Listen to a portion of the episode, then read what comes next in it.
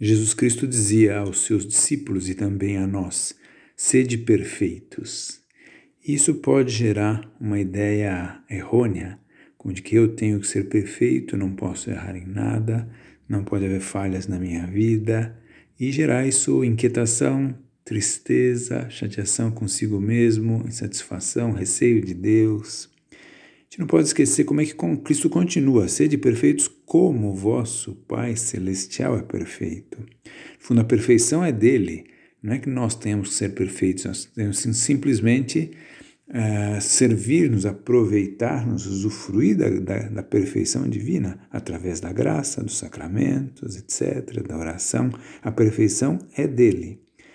É o contrário pode gerar em nós o risco de achar que Deus Deus está chateado comigo porque eu não consegui fazer, porque eu errei de novo, numa coisa tão boba, volto a falhar, é, eu precisaria estar correto com Deus para poder me encarar com Deus.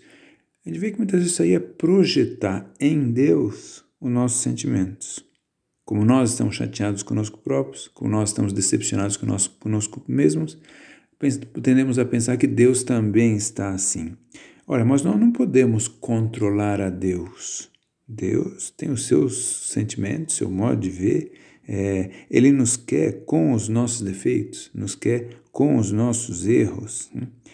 O perfeccionismo traz isso, traz chateação conosco próprios, traz raiva conosco mesmo depois de um furo. É, e nós vemos que o reto relacionamento com Deus, pelo contrário, vê a Deus assim como um pai bom, leva à serenidade. A gente pensa, quando o pai do filho pródigo é, ia à, à estrada lá para ver se o filho voltava, era quando o filho ainda estava mal, né? não esperou que o filho se reacertasse só para então mostrar os devidos merecimentos e daí merecer a festa. Não, né? é, o queria sempre como pai. No nosso exame de consciência, mesmo que nós detectemos falhas, erros repetidos, o resultado não deve ser tristeza, chateação, a pessoa ir dormir brava consigo mesma. Não, é pensar, bom, falhei, Deus me conhece, Ele é meu pai, amanhã será outro dia, Há falhas, pronto, há falhas, faz parte. Deus me ama assim.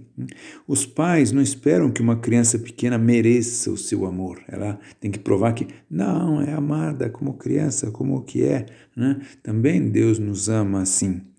O amor verdadeiro afasta para longe o temor.